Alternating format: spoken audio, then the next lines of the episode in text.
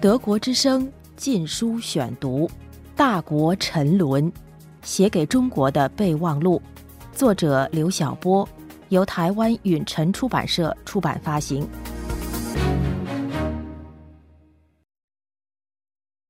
第四卷，每一天都是六四。第一章：受难母亲十年如一日的抗争，有感于六四难属的两会上书。自1995年以来，每年中共两会前夕，世界都能听到一个饱含着爱和正义的声音。天安门母亲为六四问题上书两会代表，今年已经是第十一个年头了。二月二十八日，丁子霖等一百二十六位六四难属再次上书两会，提出两项诉求：第一，要求解冻已经被冻结八年的一万一千六百二十马克人道援助。第二，要求中共当局立即停止对草根维权运动的野蛮打压。前者是维护天安门母亲群体自身的利益，后者是维护其他维权群体的权益。在此次上书中，难属群体特别表达了对近年来草根维权的关注。我们都是十六年前那场劫难的受害者，我们对和平安宁怀有强烈的渴望，我们对强权和杀戮怀有极度的憎恶。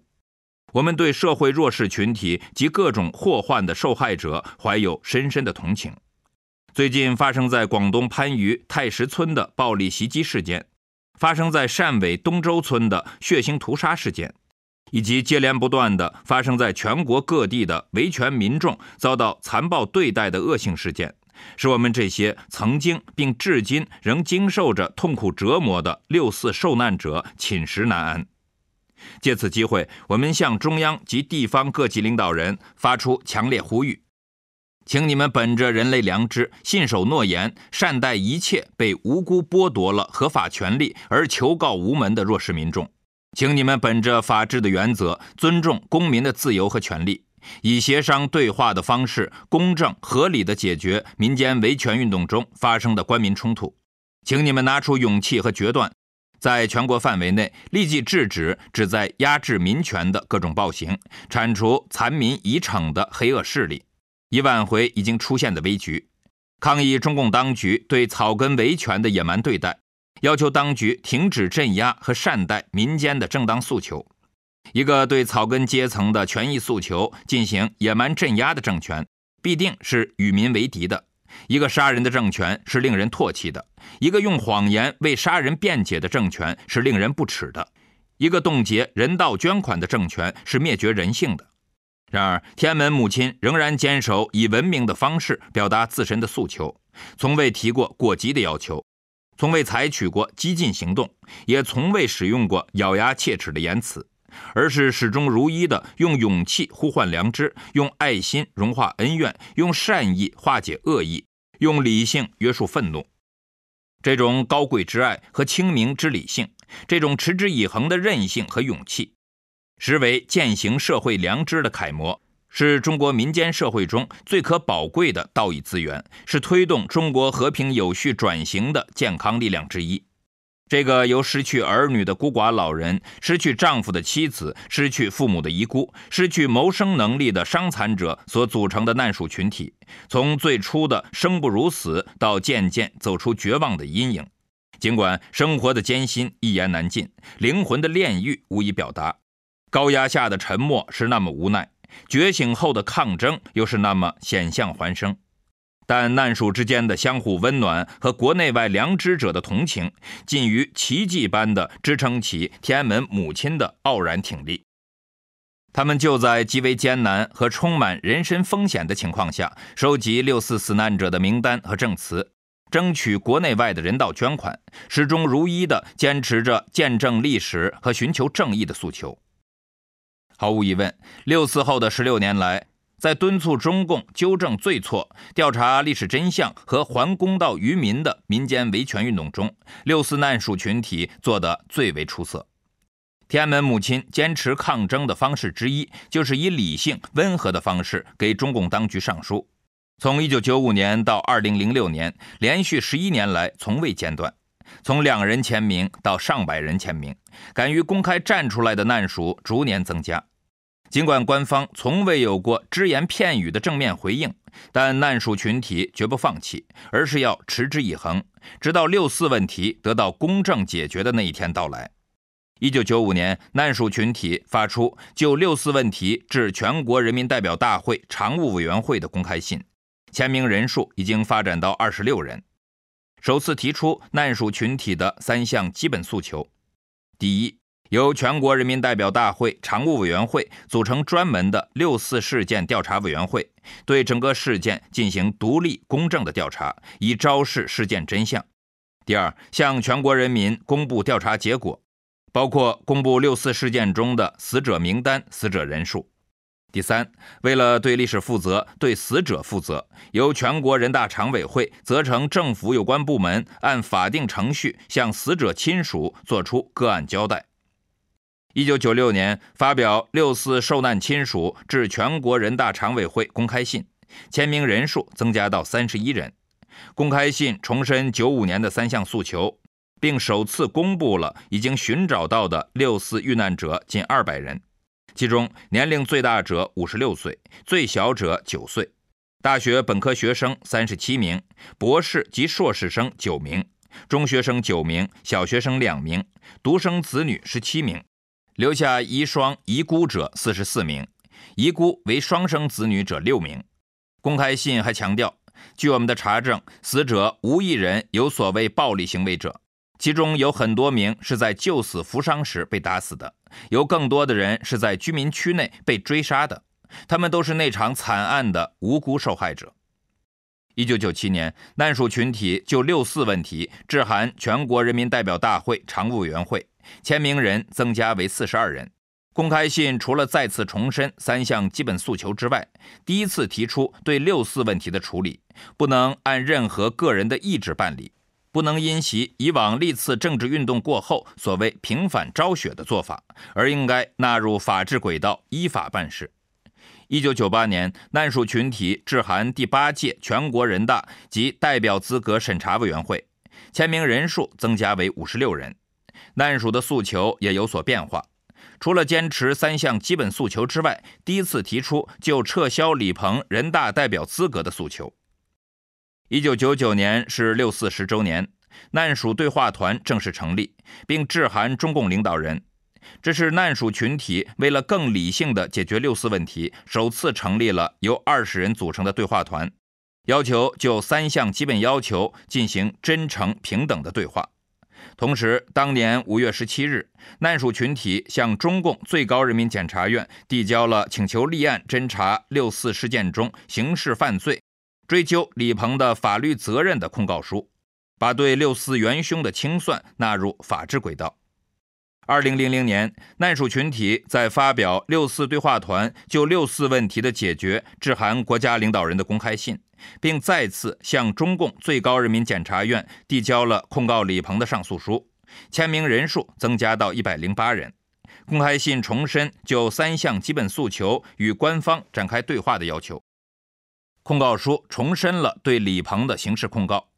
二零零一年，难属群体除了再次向中共最高检察院提出对李鹏的刑事控告之外，首次以天安门母亲的名义发表天安门母亲的话。签名人增加到一百一十二人。天安门母亲的话在难属群体的维权历程中具有标志性的意义。他们关注的领域不再局限于六四问题，而是扩展到其他群体遭受的人权迫害。特别声明反对中共对民间异议活动的政治高压和残酷镇压，反对对法轮功等民间信仰、民间宗教的镇压。反对在言论、出版、信仰乃至新闻、网络等领域继续推行限制、剥夺公民自由权利的政策，特别反对继续以言论、思想治罪的荒谬做法，反对以维护国家主权和民族尊严为借口，抗拒抵制国际社会基于人类道义及世界普世原则对中国恶劣人权记录的批评。这篇文献也可以视为这一群体的爱的宣言。今天，我们将把这种爱视为一种责任，希望以此来呼唤人们的良知，来化解人与人之间的猜疑和仇恨，来改变至今仍遗留在我们头脑里的对生命及人的价值的漠视。我们相信这种来自生命源头的爱是伟大的，它作为一种责任，将使我们变得更坚强、更智慧，也将使我们的世界变得更理智、更富有人性，从而更有效地制止暴行与杀戮。我们这个苦难深重的民族，泪流的已经太多，仇恨已积蓄的太久，我们有责任以自己的努力来结束这不幸的历史。今天，尽管我们所处的环境仍然是那么的严峻，但我们没有理由悲观，更没有理由绝望，因为我们坚信正义、真实和爱的力量足以最终战胜强权、谎言和暴政。二零零二年，难属群体发表两封公开信：六四对话团致国家领导人和致九届五次全国人大及全国政协全体代表委员，签名人增加到一百一十五人。前者重申就三项基本诉求进行对话，后者重申三年前难属群体对李鹏的控告。我们还要在这里重申，我们不会放弃此项控告，直至把犯罪嫌疑人李鹏送交法庭接受公正的审判。二零零三年，难属群体就六四失踪者的问题致函第十届全国人大全体代表及全国政协全体代表，签名人数仍然是一百一十五人。公开信除了重申三项基本诉求之外，加入了敦促官方寻找六四失踪者的诉求。截止二零零三年二月，我们已寻找到惨案的死难者一百八十二位，伤残者七十一位。在漫长的寻访活动中，我们发现有相当数量的失踪者，他们都是在八九年六月三日及以后的几天里突然消失的。他们活不见人，死不见尸，至今下落不明。他们的亲属在过去的岁月里曾多方寻找，但毫无结果。目前，我们已记录下了十二位这类失踪者的名字，而据我们多年来的调查了解，实际的失踪者数字要远远多于记录下来的数字。比如，当年曾被仓促地掩埋于天安门附近的一些遇难者尸体，至今没有下落。可以断定，这些失踪者已不可能重新回到自己亲人的身边。可以想见，他们的亲属所经受的痛苦是难以用语言表达的。二零零四年，难属群体发表两封公开信，致中华人民共和国最高人民检察院及最高检察长贾春旺先生，和致十届二次全国人大及全国政协全体代表委员，签名人增加到一百二十六人。前者重申了对李鹏的控告，后者敦请代表们就公正解决六四事件及六四受害者问题，向大会递交相关议案，推动大会及与会代表就此议案进行讨论审议，并对九年来全国人大对难属上书的置之不理发出质问：为什么作为国家最高权力机构的全国人大，对于我们的合理诉求竟如此置若罔闻？为什么作为民意代表的人大代表，面对六四受难者年复一年发出的呼声，竟如此噤若寒蝉？为什么我们于1999年向最高人民检察院递交的控告六四元凶李鹏的诉状，该院至今拒不答复？而作为最高权力机构的全国人大，竟然放弃了对人民检察院的问责与监督？为什么与1998年以北京市国家安全局名义冻结的一笔一万一千六百二十德国马克的留德学生给予六四难属的人道捐款，至今仍不予发还？而从中央到地方的各级人大及人大代表对这种明目张胆的违法行为，竟然如此熟视无睹。2005年，难属群体就六四事件。以及赵子阳先生蒙受不白之冤的问题，致函人大政协，签名者增加到一百二十七人。公开信提出三方面的要求：当年由邓小平、李鹏等决策者、制造者一手强加于六四的错误定性，必须彻底推翻；六四事件作为一桩重大的历史冤案，必须得到公正的重新评价。第二。当年邓小平、李鹏等人强加于赵子阳先生的莫须有的罪名，必须彻底推翻。由此造成的这桩重大历史冤案，必须得到公开的纠正和重新评价。第三，自中共第四代领导人执政以来，中国在政治上急速倒退，人权状况日趋恶化，对言论和网络的控制到了无以复加的地步。难属群体对此表示强烈的抗议。我之所以隶属难属群体，十年如一日地坚持上述两会，意在说明，在中共掌权五十年的历史上，尽管惨烈的人权大灾难屡屡发生。在正反、三反、五反、反胡风、反右、大跃进、文革等政治运动中，无辜被害的国人已数千万计。但是，除了天安门母亲之外，还没有一个受害者的难属能够形成一个不断壮大的群体，进行持之以恒的抗争。而只有在六四屠杀中失去亲人的母亲和妻子，为了讨还公正和见证真相这一单一诉求而进行十年如一日的理性抗争。无论独裁者们多么冷血，也无论大众多么麻木，他们执着地替坟墓中的亡灵们伸冤，用博大的母爱化解狭隘的仇恨，用非凡的勇气抗拒野蛮的恐怖，用恒久的耐心较量漫长的等待，用不辞辛苦的寻访拒绝强制性的遗忘，用一个个案例戳穿谎言化的生存。正如天安门母亲的话所言。我们这个苦难深重的民族，泪流得太多，仇恨已积蓄得太久。我们有责任以自己的努力来结束这不幸的历史。今天，尽管我们所处的环境仍然是那样的严峻，但我们没有理由悲观，更没有理由绝望，因为我们坚信正义、真实和爱的力量足以最终战胜强权、谎言和暴政。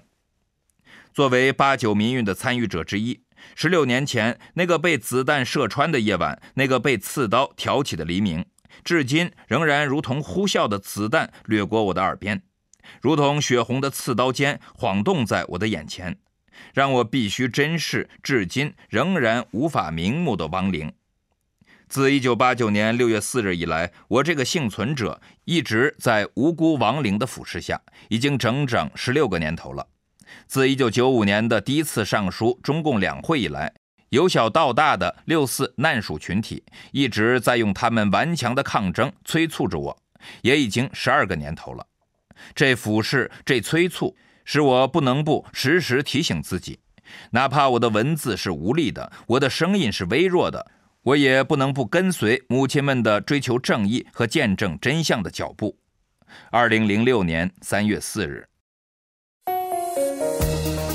德国之声禁书选读，《大国沉沦》，写给中国的备忘录，